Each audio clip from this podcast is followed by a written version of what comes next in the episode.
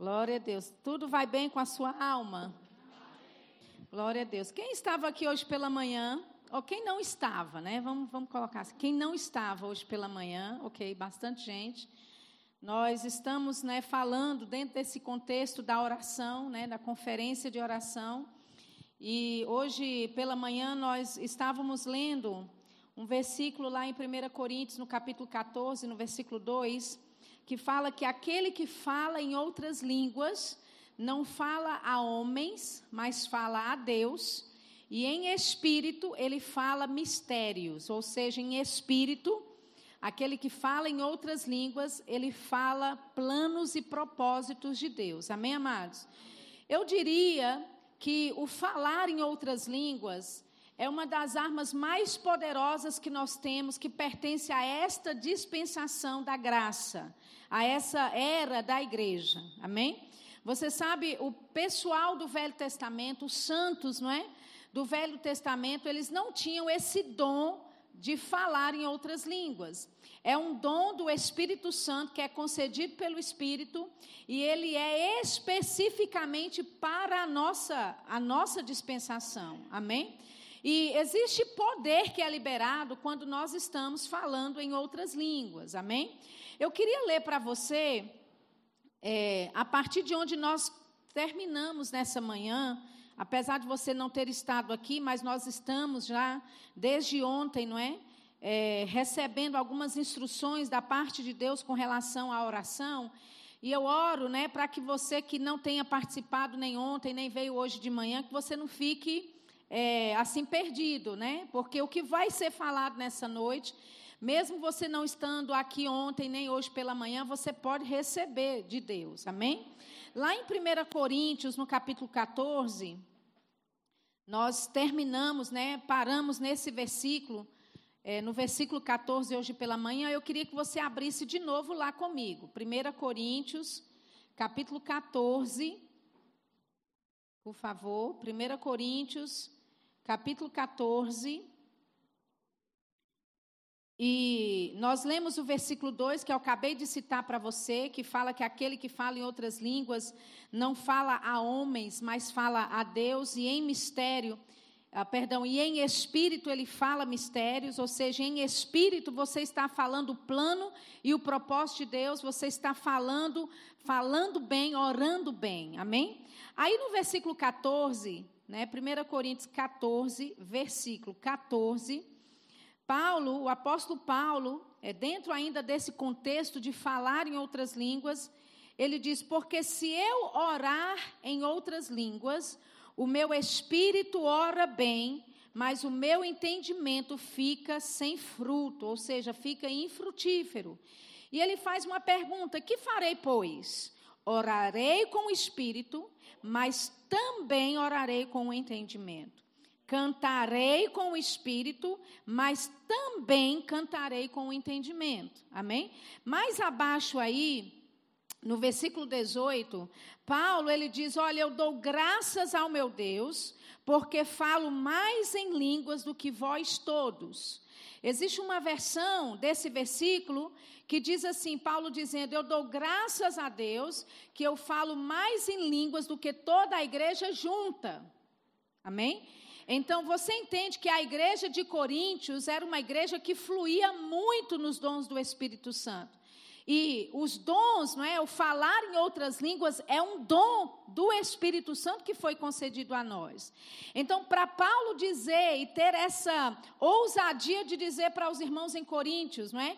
Que ele orava mais em línguas do que toda a igreja junta, é porque Paulo orava muito em línguas. Amém?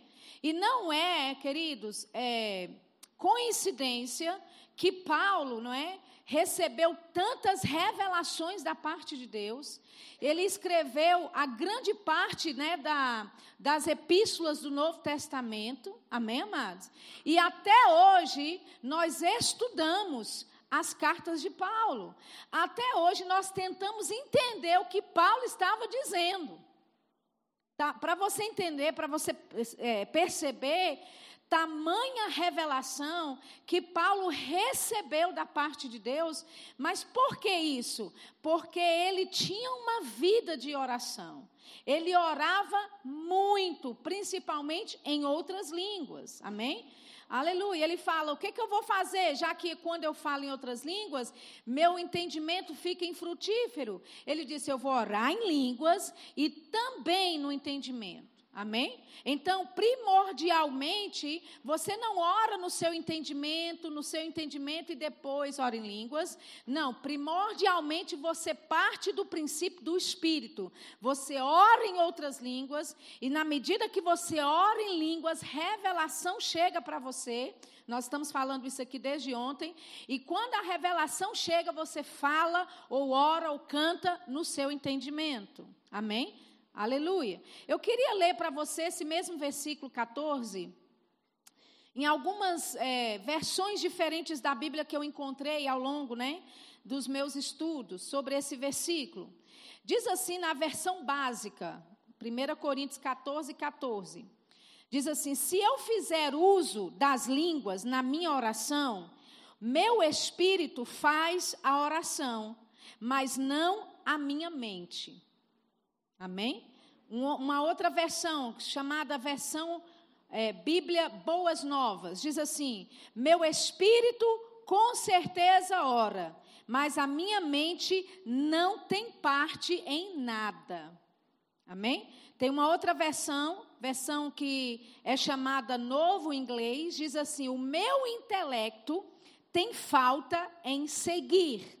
Ou seja, quando nós estamos orando em línguas, o nosso intelecto é, é alto demais para o nosso intelecto conseguir entender ou seguir o que estamos falando. Amém? Diz assim na nova Bíblia americana: Meu espírito está orando, mas a minha mente não contribui em nada. Olha que bênção. Não contribui em nada. A versão viva, que é uma versão que a gente tem por aqui no Brasil, diz assim: Meu espírito está orando, mas eu não sei o que estou dizendo. Então, todas essas, todas essas diferentes versões que eu acabei de ler para você, do mesmo versículo, versículo 14, está em tese, não é? Em resumo, dizendo para você que quando nós estamos orando em outras línguas, a nossa mente não pode interromper, a nossa mente não pode seguir, a nossa mente, né, nesse caso, não contribui em nada, e graças a Deus que a nossa mente fica sem fruto. Porque, sabe, amados, nós temos já feito muitas orações da nossa cabeça, e essas orações que nós fazemos da nossa cabeça não têm dado resultado. E a oração que vai dar resultado é essa oração que nós deixamos o Espírito Santo não é, nos guiar e falar as palavras que Ele quer que nós falemos. Amém? Olha o que diz lá em Efésios, no capítulo 6. Abra lá comigo. Por favor, Efésios capítulo 6. Eu estou colocando aqui alguns uh, fundamentos né, para aquilo que a gente quer fazer pela direção do Senhor nessa noite. Aleluia. Efésios capítulo 6, eu queria só ler com você o versículo 18. Aleluia. Efésios 6, 18. Diz assim: Orando em todo tempo, com todo tipo de oração e súplica no Espírito e vigiando nisso com toda perseverança e súplica por todos os santos. Amém? Então perceba que é uma instrução da parte de Deus para a sua vida, que nós devemos estar orando em todo o tempo, com todo tipo de oração e súplica, aonde? No Espírito. Você pode falar comigo, ok? Diga no Espírito. Amém. Então, onde é que nós vamos fazer essas orações? A partir de onde? A partir do Espírito. Não é da nossa mente, não é do nosso intelecto, não é da nossa habilidade natural, não é daquilo que eu sei que está acontecendo naturalmente falando. Amém? Eu vou orar e olha, diz que nós devemos orar em todo tempo. Amém, amados? Se a Bíblia fala e nos instrui que nós devemos orar em todo tempo, que nós devemos oferecer todo tipo de oração, é porque é, é uh, possível fazermos isso. Agora, quando não é possível orar em todo tempo e apresentar todo tipo de oração a Deus? Quando eu tento fazer na força do meu braço. Quando eu tento fazer no entendimento humano da minha própria é, habilidade. Amém? Mas se eu opero no Espírito, então eu sou capaz de orar todo o tempo, como a Bíblia diz. Amém? Algum, uma vez alguém perguntou para é, o irmão Smith Wigglesworth quanto de tempo que ele orava por dia. E ele respondeu, ele disse, olha, eu, é, eu, eu não oro mais do que cinco minutos por dia. Ele disse, eu não oro mais do que cinco minutos e não deixo de orar mais do que cinco minutos. Ou seja, a, a, cada cinco minutos, em intervalos de cinco minutos, ele estava orando a Deus, ele estava conectado com Deus. Sabe, queridos, porque nós somos espírito, Deus nos fez espírito. Amém? Nossa comunhão com Deus é pelo Espírito. Você pode estar dentro do seu trabalho, dentro do seu escritório e ainda assim conectado com Deus. Aleluia. Aleluia. Então, eu não quero que você crie, não é, uma imagem religiosa, entre aspas aqui, uma imagem religiosa, de que você tem que ir para um lugar para ter comunhão com o Senhor. Nós oramos, é, ouvimos hoje pela manhã Magliana dizendo, não é, que antes, não é, no Velho Testamento você precisava desse lugar. Você precisava de um sacerdote, de um homem que ia lá e oferecia a Deus não é por você. Mas hoje, queridos, o véu foi rasgado. Amém? Essa comunhão e essa intimidade que era apenas para pouquíssimos no Velho Testamento, ei, o véu foi rasgado de alto a baixo. Para quê? Para que você tenha essa comunhão para que você tenha essa entrada, aleluia, no trono da graça. Amém? E deixa eu só dizer algumas coisas aqui com relação à oração. Tem pessoas, amados, que quando fala sobre a oração, eles dizem: "Ah, isso daí é para o grupo de irmãzinhas da igreja". Sabe, eu quero dizer para você, homem, Deus te chamou para orar. Oração não é só coisa de mulher na igreja. Aleluia. Oração não é só para as irmãzinhas, não é? Que não tem nada o que fazer, que já estão aposentadas, né? Que tem tempo à tarde disponível para vir para a igreja para orar. Essa visão não é a visão de Deus para a tua vida, querido. Amém. Aleluia. Nós vimos ontem que você é casa de oração. Aleluia. Lá não diz que é só as irmãzinhas aposentadas da igreja que devem orar. Lá não diz que é só as irmãs, porque esse negócio de oração é só com as mulheres. Amém? Você, como homem de Deus, você, como sacerdote do seu lar, você tem que ser o mais espiritual na tua casa. É você que tem que inspirar a tua esposa a orar. Aleluia. Obrigado pelo seu entusiasmo. Amém. Sabe, algumas pessoas às vezes reclamam, né? Os maridos às vezes reclamam, minha esposa não submete, né? Minha esposa tem dificuldade. Quando eu digo para ela que a gente vai fazer alguma coisa, ela fica perguntando, e aí é de Deus mesmo, a gente vai seguir isso mesmo. Sabe por que a tua esposa tem essa insegurança em você? Porque ela não te vê orando ela não estiver buscando a face de Deus. Então, quando você chega com esse plano mirabolante que vai dar certo, ela sabe de onde você tirou isso, porque não foi do trono da graça. Aleluia. Ficou muito quieto aqui nessa igreja agora. Vocês ainda me amam? Amém? Aleluia. Então, oração, queridos, não é coisa só para mulher, não. Oração não é só para as irmãzinhas aposentadas da igreja que não tem o que fazer, aí põe as irmãs para orar. Nada errado com as irmãs aposentadas orando à tarde na igreja. Nada errado. Mas eu quero que você mude a sua mentalidade, porque Deus está chamando você para ter comunhão com Ele. Aleluia. Ele quer chamar, está chamando homens nesta última, nesses últimos dias para se colocarem na brecha. Homens que vão orar, buscar a face de Deus, que vão entender o sentido da oração, a importância da oração nesses últimos dias. Amém? E que vão orar como Efésios 6:18 está dizendo, orar em todo tempo, com todo tipo de oração e súplica no espírito. Aleluia. Sabe, orar é a coisa mais fácil que tem, querido. Como eu disse ontem, se a sua vida de oração está entediada, se quando fala que é para orar, você já fica desanimado e já começa a abrir a boca porque está com sono, porque está cansado, significa que você não está orando da forma certa. Mas com o Espírito Santo, você vai ver que a sua vida de oração vai ser uma aventura. Aleluia. Porque você só sabe como começa, mas você não sabe quando termina e nem como termina. Quando você segue movido pelo Espírito. Veja, Paulo está dizendo: olha, oração em todo tempo, com todo tipo, no Espírito.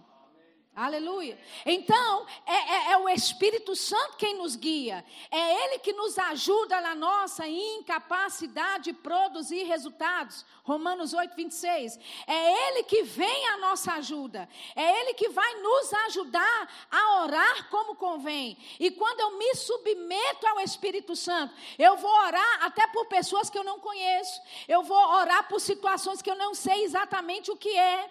Eu vou orar por nações que eu nunca estive tive antes. Aleluia, eu vou me oferecer a Deus para interceder por alguém. Sabe, querida, a tua oração pode livrar alguém da morte. Aleluia. A tua oração, querido, pode tirar alguém da beira do suicídio.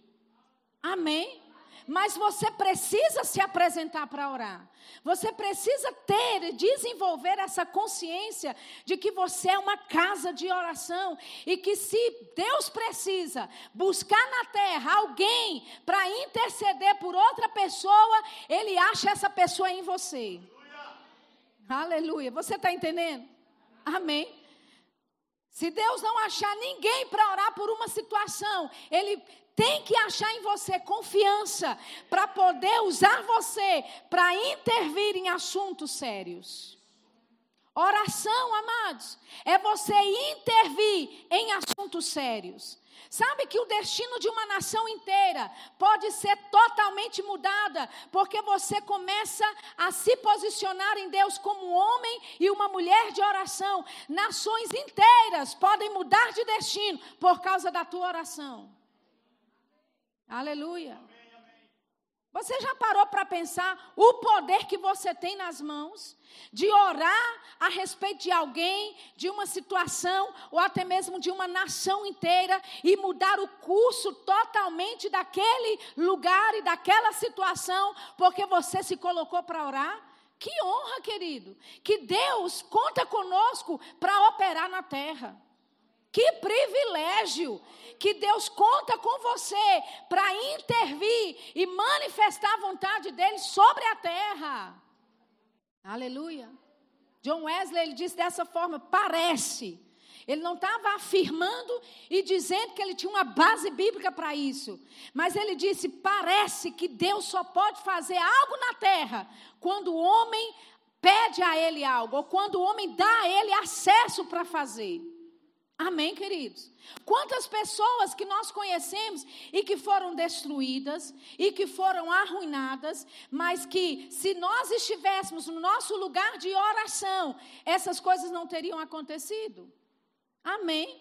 Quando nós lemos ontem Abacuque 2, ele dizendo que ele ia se colocar na torre de vigia e ele estaria lá para ouvir o que é que Deus ia falar com ele e, e, e falar e responder quando ele fosse perguntado, significa, alguém aqui que já serviu o exército sabe, quando você, pelo exército, é determinado para um posto de vigia, significa o que acontece naquele turno é sua responsabilidade. Então Deus colocou a igreja como responsável por algumas coisas aqui. E se nós, a Bíblia fala assim, Jesus disse: olha, aquilo que você ligar na terra será ligado no céu. Essa palavra ligar significa permitir. Em outras palavras, se nós, como igreja, permitimos algumas coisas aqui na, na terra, vai ser permitido nos céus. Mesmo não sendo vontade de Deus, mas porque nós não nos posicionamos em oração para ir contra a vontade do diabo, contra as estratégias e os planos do diabo nessa terra. Sabe de uma coisa? Os planos e as estratégias do diabo vão começar a ter vantagens. E quando sabe que isso não é, isso não é justo, isso não é lícito, o diabo ter algum tipo de vantagem sobre a igreja, o diabo ter algum tipo de vantagem sobre a sua família. Então significa eu e você precisamos nos despertar para essa área. Olha só, eu vou ler para você essa mesma esse mesmo versículo na versão ampliada da Bíblia. Diz assim, versículo 18, estamos em Efésios 6, né? Versículo 18 fala assim: orando em todo tempo, em toda ocasião, em toda estação no Espírito, com todo tipo de oração e súplica, vigiando, alerta, com forte propósito e perseverança, intercedendo por todos os santos. Então, existe uma forma de você orar com todo tipo de oração, orar em toda ocasião, orar em toda estação no Espírito, com todo tipo de oração, e você fazer isso vigiando alerta com forte propósito. Aleluia. Ou seja, quando eu estou orando em outras línguas, mesmo o meu entendimento ficando infrutífero, mas eu posso orar com forte propósito. Sabe quando você determina momentos de oração, querido? Não entra para orar e fica com a mente ligada na panela de pressão que você deixou no fogo. Não fica pensando, não é? Naquilo que você ficou para resolver, que está no escritório, que amanhã você tem que passar lá para resolver. Sabe, o seu momento de oração deve envolver todo o seu ser nisso. E é por isso que a Bíblia fala de nós orarmos, vigiarmos alertas, não é?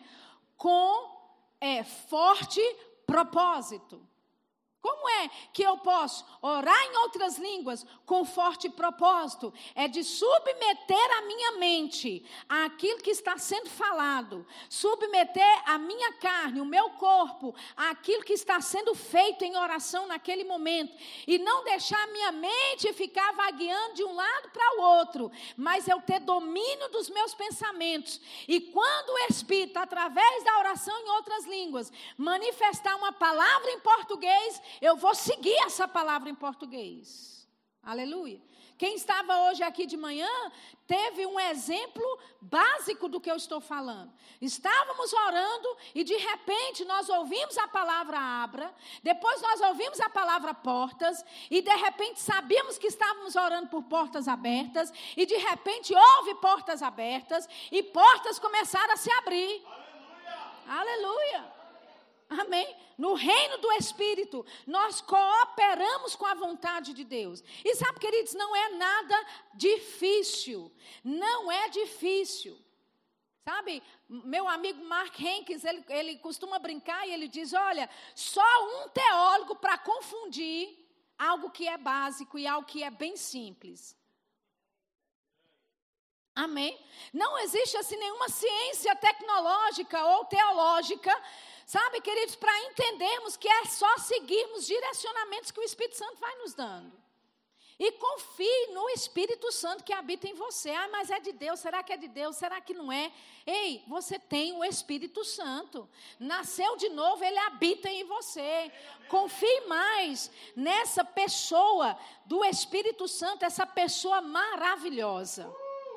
Ele está aí para te ajudar em todas as coisas, inclusive ajudar você a como orar, como você deve, como apresentar a sua oração a Deus. Amém? Abra sua Bíblia, por favor, em Atos. Atos capítulo 1. Por favor. Atos capítulo 1. Aleluia. Você lembra que em Atos, no capítulo 1, Obviamente é Lucas aqui escrevendo essa carta para esse irmão chamado Teófilo. E ele escreve essas cartas a respeito de tudo que Jesus fez, de tudo que Jesus ensinava, não é? E de tudo que ele estava presenciando os, atos, os apóstolos fazerem pelo poder do Espírito. E no versículo 4, ele diz assim: Atos 1:4. E estando com eles, falando aqui de Jesus, determinou-lhes que não se ausentassem de Jerusalém, mas que esperassem a promessa do Pai que disse ele: De mim ouvistes. Porque, na verdade, João batizou com água, mas vós sereis batizados com o Espírito Santo, não muito depois desses dias. Amém? Então, Lucas ele fala a respeito dessa determinação que Jesus deu para os discípulos, ok? No versículo 1, me antecipando aqui, trazendo um pouco para você o, o, o, entendimento que estava envolvido.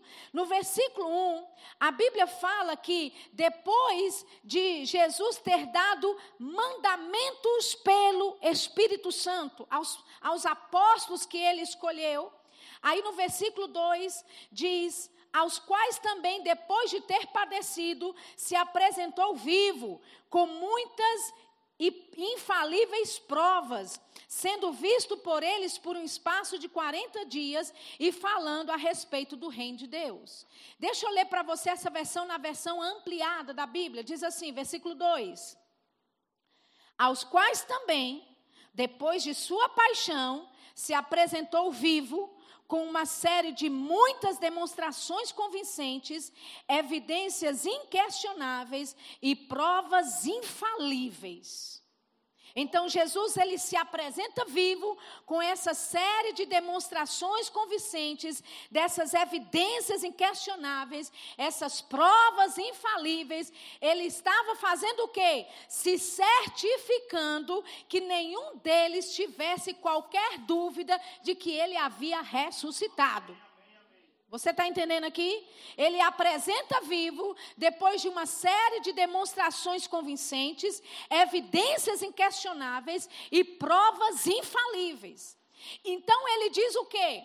Ele diz: olha, não se ausente de Jerusalém. A Bíblia fala aqui no versículo 2 que ele deu mandamentos pelo Espírito Santo.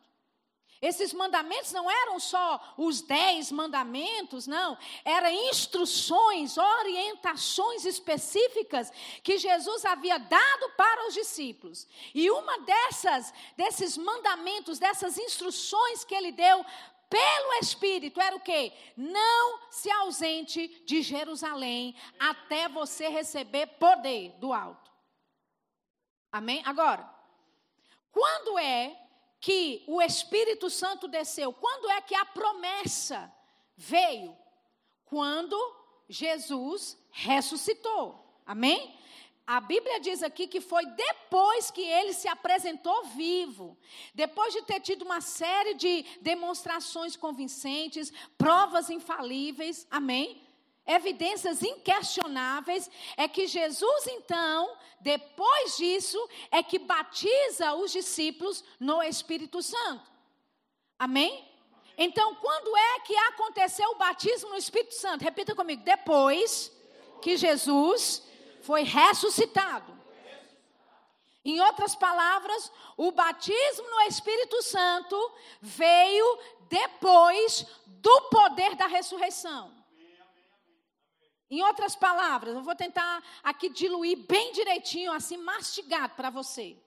Quando você foi batizado no Espírito Santo, você foi batizado no poder da ressurreição. Aleluia. Você carrega dentro de você um poder, uma dinamite que é muito mais poderoso do que qualquer míssil. Aleluia. Jesus não te batizou antes dele ressuscitar. Ele te batizou depois que ele, se, depois que ele foi ressuscitado. Ou seja, ele nos batizou no poder da ressurreição. Aleluia. Você carrega dentro de você uma arma tão letal e poderosa que se você tivesse consciência disso, primeiro, você ia orar mais. Segundo, você ia ter mais consciência de quem habita e vive dentro de você. Terceiro, você não ia tolerar tantas coisas que o diabo tem lançado na sua vida, porque você saberia que quem tem poder mesmo disponível é você e não ele. Oh, aleluia! Aleluia! Então, quando eu oro em outras línguas, presta atenção nisso. Quando eu estou liberando outras línguas através da minha oração, eu não estou falando palavras que eu não entendo simplesmente, não. Eu estou liberando o poder que ressuscita. Aleluia. Quando eu falo em outras línguas, eu estou liberando um poder que é tão poderoso que é a ponto de ressuscitar alguém dos mortos. A Bíblia fala assim: olha, o mesmo Espírito que ressuscitou, ressuscitou a Jesus dos mortos, habita em vós. E vivifica o vosso corpo mortal. Você está entendendo? Deus não pegou um Espírito Santo secundário, um outro Espírito assim mais fraquinho, para dar a você. Não, Ele pegou e Ele deu, compartilhou conosco o mesmo Espírito que ressuscitou a Jesus dos mortos. Aleluia. Agora, você sabe que Jesus, amados, quando ele foi ressuscitado, ele não estava representando apenas um homem, ele representava o pecado da humanidade inteira. Amém? Pecado e morte de toda a humanidade. Então, você tem noção do tamanho do poder que foi liberado para Jesus ressuscitar dos mortos? Para que nele toda a humanidade, toda ela, de pessoas que já haviam nascido e morrido e de pessoas que ainda iriam nascer, que ainda viriam por gerações e séculos futuros. Quando Jesus foi ressuscitado, aquele poder que ressuscitou a Jesus estava ressuscitando juntamente com ele toda a humanidade. Oh, aleluia. Então, não venha me dizer que você não tem poder aí dentro, querido. Não venha me dizer que aquilo que Deus compartilhou para você não é suficiente. Eu estou aqui para falar para você. É mais do que suficiente. Aleluia. Sabe, lá em Efésios, no capítulo 4, a Bíblia fala que Jesus levou o cativo o cativeiro. Lembra disso? E ele subiu ao alto, levando cativo o cativeiro. Aí o apóstolo Paulo perguntou: ora, quem é que subiu, senão aquele que desceu às partes mais baixas da terra? Aquele que subiu é o mesmo que desceu. E ele mesmo deu dons aos homens. Uns para apóstolos, outros para profetas, outros para pastores, evangelistas e mestres. Ah, agora, agora, agora. Quando é que Deus, Jesus, o próprio Jesus, deu esses dons para a igreja? Diga comigo, quando ele ressuscitou. Preste atenção nisso. Quando Jesus deu os dons para a igreja, ele também deu esses dons no poder da ressurreição porque ele já havia ressuscitado, ele já estava subindo ao alto, levando cativo o cativeiro, quando ele deu dons aos homens. Oh, aleluia. Em outras palavras, queridos, quando Jesus ele deu um pastor para a igreja, para os homens. Quando ele levantou um pastor para a igreja, ele não imaginava um pastor com os cuidados da igreja. Um pastor que não sabia o que ia fazer. Um pastor assim, deprimido, porque ele não sabe direito o que vai fazer. Não, queridos, quando Jesus imaginou um pastor que ele estava levantando, ele imaginava esse pastor operando no poder da ressurreição. Oh, aleluia.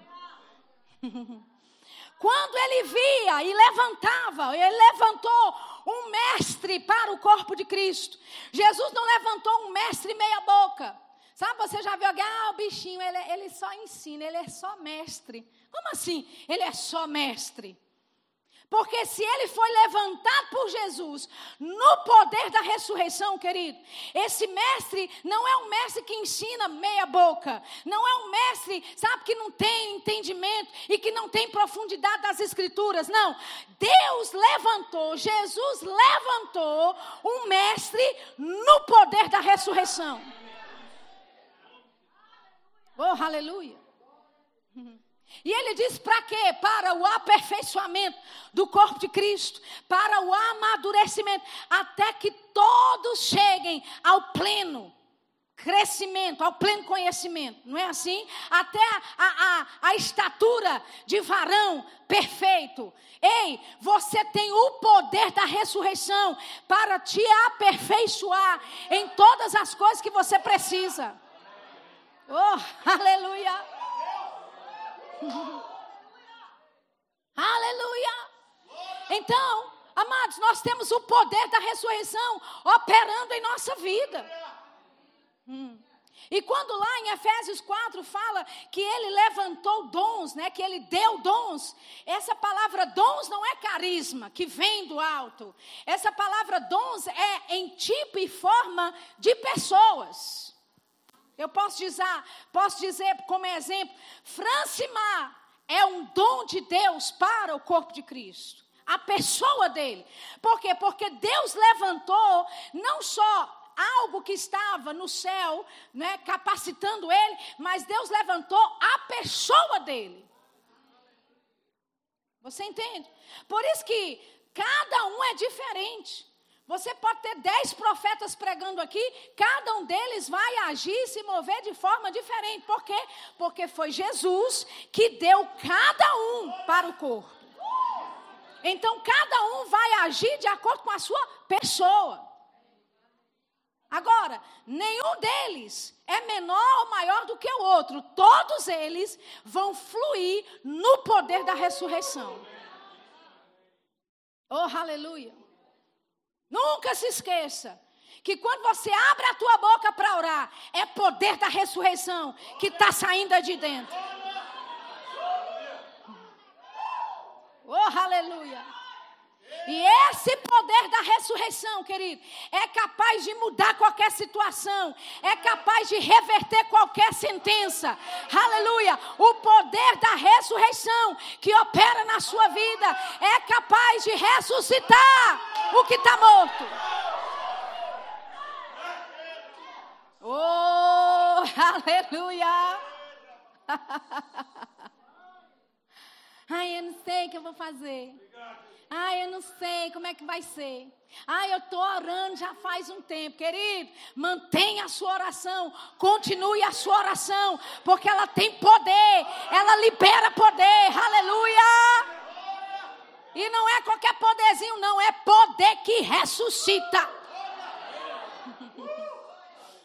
Oh, aleluia. Aleluia. Então, se nós tivéssemos consciência desse batismo no Espírito Santo que nós recebemos, amados, que foi no poder da ressurreição, a gente ia orar mais. Aleluia. A gente não ia ficar chorando e dizer, eu não sei o que, é que eu vou fazer agora. E agora? Como é que vai ser? Ah, porque a minha empresa faliu. Ah, porque o meu marido me largou. Ah, porque a minha mulher está querendo me deixar. E agora o que, é que eu vou fazer? O que, é que eu vou fazer? Abra a tua boca e ore. Libere o poder da ressurreição. Libere o poder que pode mudar todas as coisas. Libere o poder que vai trazer vida. Oh, aleluia. Amém. Dá vontade de correr, mas eu, vou. Eu tô me, tô me segurando. Aleluia. Aleluia. Abra sua Bíblia lá em Tiago, no capítulo 5, por favor. Tiago. Aleluia. Tiago, capítulo 5, é um versículo bem conhecido de todos nós.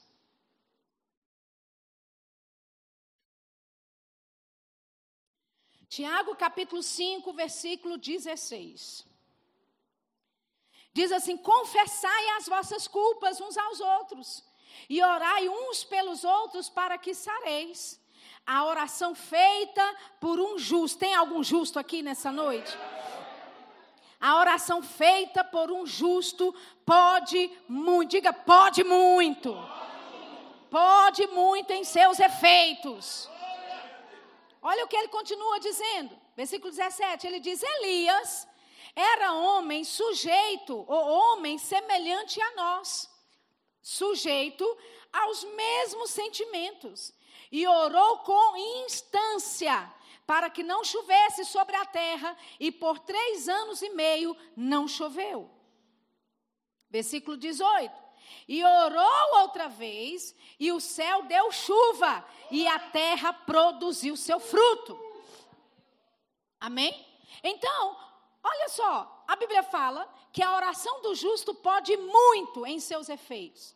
E aí ele vai nos assemelhar a Elias. Quantos sabem que Elias foi um homem poderoso nas, na, no, no Velho Testamento?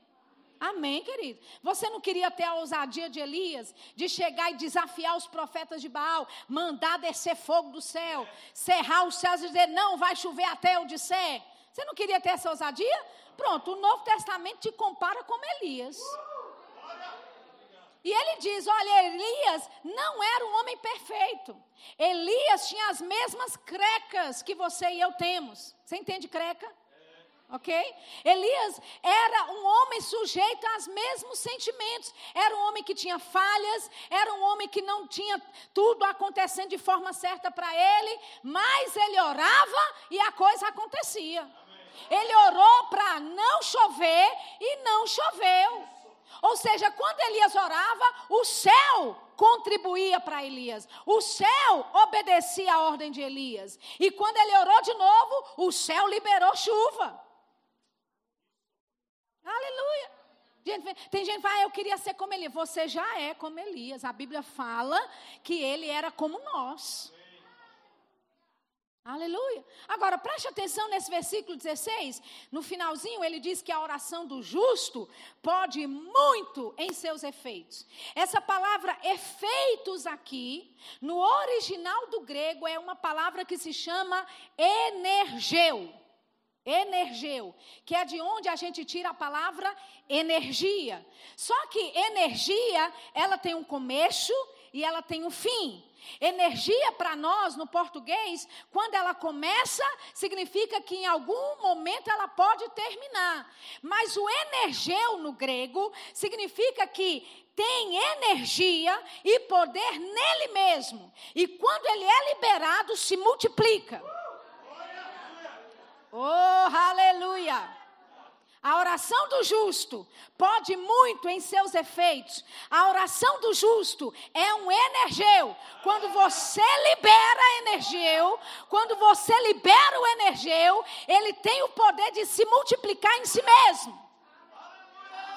Em outras palavras, quando você ora, você não fica fraco por isso, pelo contrário, você começa a ficar mais forte. Por quê? Porque é um energeu operando na tua vida. Só que o diabo quer que você pense que a sua oração não passa do teto, que as coisas não estão acontecendo, que nada vai mudar. O diabo quer que você pense assim para você parar de ter perseverança na oração. Mas perceba que a Bíblia diz que Elias orou com instância. Ou seja, ele não parou de orar, ele continuava orando, continuava orando, independente do que sentia, independente do que ele estava vendo, ele orava, e ele orava, e ele orava, e ele orava. Aleluia. E porque ele orava, coisas começaram a acontecer. Diga, eu tenho o energeu de Deus. Aleluia. Abra a tua Bíblia em, em, Atos. Nós vamos ver um, um, dois exemplos, não é? Porque a gente não tem a noite toda. Eu poderia te dar vários exemplos do energeu operando na Bíblia, mas eu vou te dar só um ou dois no máximo nessa noite. Atos capítulo 12. Por favor, abra lá. Oh, aleluia. Glória a Deus. Atos capítulo 12. Aleluia.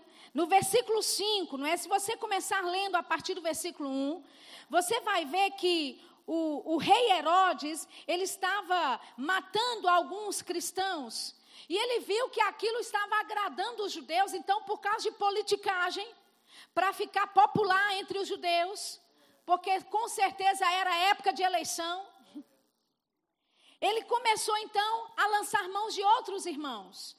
E ele manda prender a Pedro, para ficar popular, para subir no Ibope, entendeu? Porque naquela época tinha Ibope também.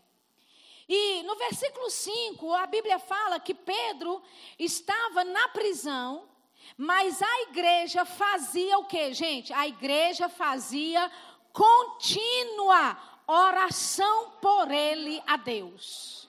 Amém? Aleluia. Então, a igreja fazia contínua oração. Ou seja, a igreja não orou por Pedro só uma vez e esqueceu dele e deixou para lá. Eles estavam orando, eles pegaram aquela causa e eles estavam orando, liberando o energeu de Deus, liberando o poder da ressurreição. Porque a essa altura aqui eles já tinham sido batizados no Espírito Santo. Eles já estavam orando no poder do Espírito, orando no poder da ressurreição. Amém? Aí o que diz? Versículo 6. E quando Herodes estava para o fazer comparecer nessa mesma noite, estava Pedro dormindo entre dois soldados, ligado com duas cadeias, e os guardas diante da porta guardavam a prisão. Ou seja, ele estava preso, estava dentro de uma cela, na frente da cela tinha gente, na frente da outra cela tinha gente. Ou seja, ele estava duplamente, triplamente guardado por soldados. Não tinha como Pedro escapar daquela prisão, naturalmente falando. Ok? E provavelmente aqui, amados, a ideia de Herodes era matar Pedro no dia seguinte. Mas a Bíblia fala que Pedro estava dormindo. Por que, que será que ele estava dormindo? Porque ele confiava nesse poder que ressuscita. Oh, aleluia. Sabe, amados, havia um poder tão eh, tremendo, né, sobre a vida de Pedro, depois que ele foi restaurado, você sabe, ele negou Jesus, mas depois ele foi restaurado, amém? E ele recebeu o batismo no Espírito Santo, e ele pregou para aquelas almas lá, mais de 3 mil almas se converteram. Então, Pedro agora estava operando no poder da ressurreição. Amém. Quando você opera no poder da ressurreição, você vai mudar a forma que você vive, querido. Até a sua personalidade muda. De tímido, você passa a ser ousado. Aleluia. Pessoas vão até dizer: Nossa, parece que está com um rei na barriga. Você tem um rei na barriga mesmo. Esse rei na tua barriga é Jesus. Aleluia. Amém. Então Pedro, ele tinha, sabe, essa consciência desse poder que operava nele. De tal forma, queridos, que quando quiseram crucificar Pedro mais tarde, ele fala: Ei, me coloca de cabeça para baixo, porque eu não sou digno de ser crucificado como o meu Senhor foi. Me coloque de cabeça para baixo na cruz. Que ousadia era essa? O poder da ressurreição operando sobre Pedro. Aleluia! Então, Pedro aqui estava dormindo, provavelmente no outro dia ia ser morto, mas ele estava lá descansando. Porque quando você opera no poder da ressurreição, querido, a morte pode estar diante da sua face, diante dos seus olhos, mas você sabe, você tem vitória sobre ela. Oh, aleluia! Aí o versículo 7 diz: E eis que sobreveio o anjo do Senhor e resplandeceu uma luz na prisão. Olha o energeu aí. A igreja estava fazendo oração contínua por Pedro. Mas o que é que aconteceu? O anjo de Deus se manifesta na prisão. Aleluia! Sabe, amados, quando nós estamos orando, talvez você nem veja coisas naturais acontecendo, mas pode ter certeza, existe um reboliço santo no reino do Espírito a seu favor.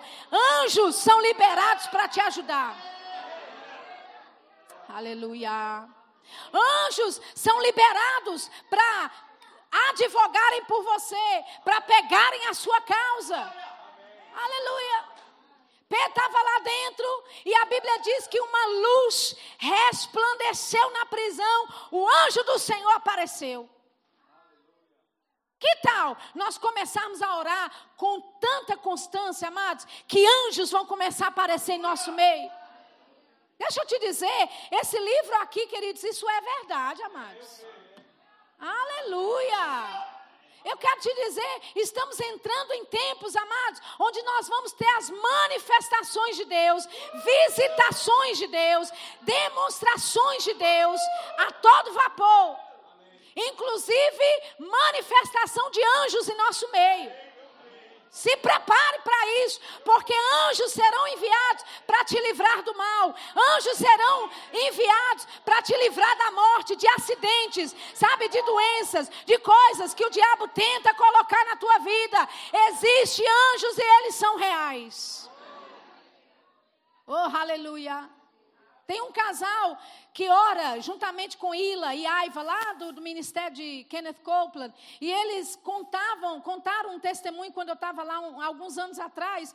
Eles disseram que estavam na BR, lá nos Estados Unidos, no Texas, numa BR, em alta velocidade. E de repente, pô, eles não sabem de onde e como, mas veio um carro em alta direção, é, na direção contrária deles, na contramão. E eles olharam aquele carro, eles em alta velocidade, o carro em alta velocidade, e eles disseram: Nós não tivemos tempo de nada, a gente só teve tempo de gritar Jesus. E eles disseram que quando eles gritaram Jesus, eles viram o carro passando por dentro deles e saindo do outro lado. O marido breca o carro, põe o pé no freio. E ele sai meio trêmulo, meio assustado com aquilo que havia acontecido. E ele olha o outro carro parado lá. Eles desceram e disseram um para o outro: Rapaz, o que, que acabou de acontecer? O cara disse: Eu não sei o que aconteceu. Eu não tinha direção do carro. Não sabia como parar esse carro. Quanto mais eu tentava parar, o carro acelerava mais. E ele pode dizer: Eu sei o que aconteceu. Jesus nos livrou da morte nesse dia. Agora, querido, isso aqui é para crente, viu? Isso é para crente. Tem gente que ouve história como essa e fala, mas menino, tu acha mesmo que vai, querido, vai acontecer manifestações sobrenaturais da parte de Deus na tua vida. Oh, aleluia! Deus vai se manifestar de forma sobrenatural para te beneficiar, para te trazer livramento, para te trazer proteção divina. Seja o que for que você precisa, os anjos de Deus se manifestando para trazer a graça que você precisa. Oh, aleluia! aleluia!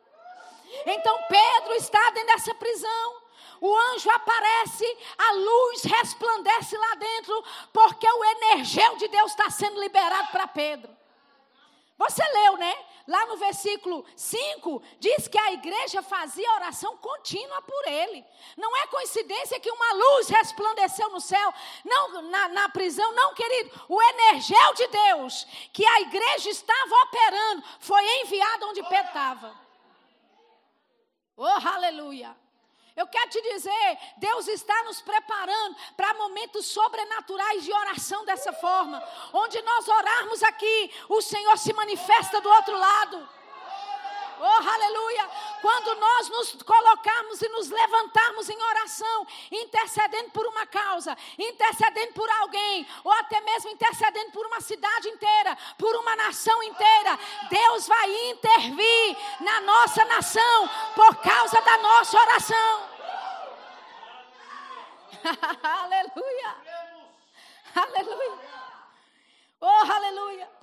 E o anjo ele toca Pedro no lado desperta ele, dizendo: Levanta-te depressa, e caíram-lhe das mãos as cadeias. Oh, aleluia! O energel de Deus que é liberado através da tua vida em oração quebra cadeias, despedaça julgos.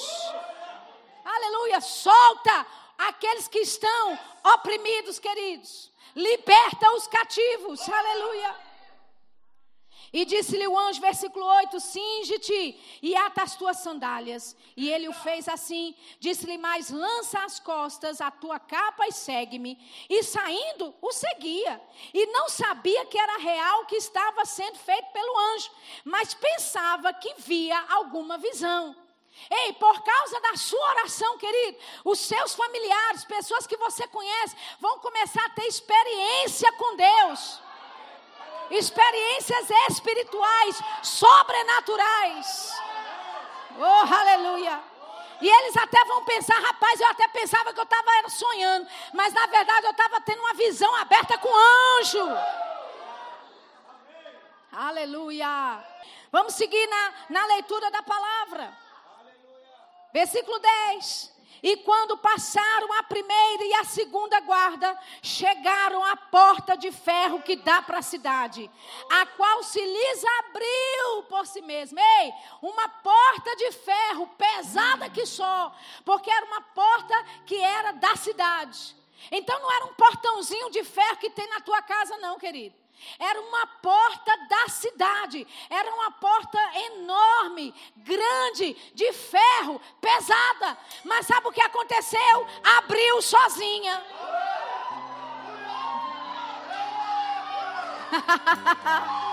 oh, aleluia! O energeu que é liberado de você é capaz de abrir portas de ferro. Oh, aleluia! Hoje pela manhã nós estávamos aqui falando e orando a respeito de portas abertas. E eu quero te dizer, as portas não se fecharam ainda. Você que não estava hoje de manhã, você pode receber portas abertas nessa noite. Oh, aleluia. aleluia. A porta de ferro que dá para a cidade a qual se lhe abriu por si mesma, e tendo saído, percorrer uma rua, e logo o anjo se apartou dele. Aí Pedro, ele corre e vai para onde? Ele vai para a casa dos irmãos, onde estão orando por ele. Lá tem uma menina que abre a porta e ela nem acredita no que vê. Parafraseando aqui, porque a gente não tem mais tempo de ler. Ela olha para Pedro, fecha a porta na cara dele e diz: Ei, eu acho que acabar de matar Pedro. Eu acho que eu vi o espírito de Pedro lá fora. Você entende, amados? A igreja, orando continuamente, não tinha noção do poder que estava sendo liberado. Você entende? Que muitas vezes você tem orado por situações, você pensa, nada está acontecendo. Talvez os irmãos lá dentro da casa estavam até desanimados, querendo parar de orar quando batesse na porta. Oh, aleluia. Não pare de orar, querido. Não desista de orar. A sua resposta está a um ponto de ser manifesta.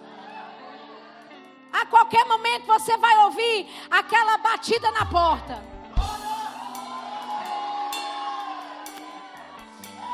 O que é isso, Sheila? Que batida na porta é essa? É a resposta de Deus para a tua vida.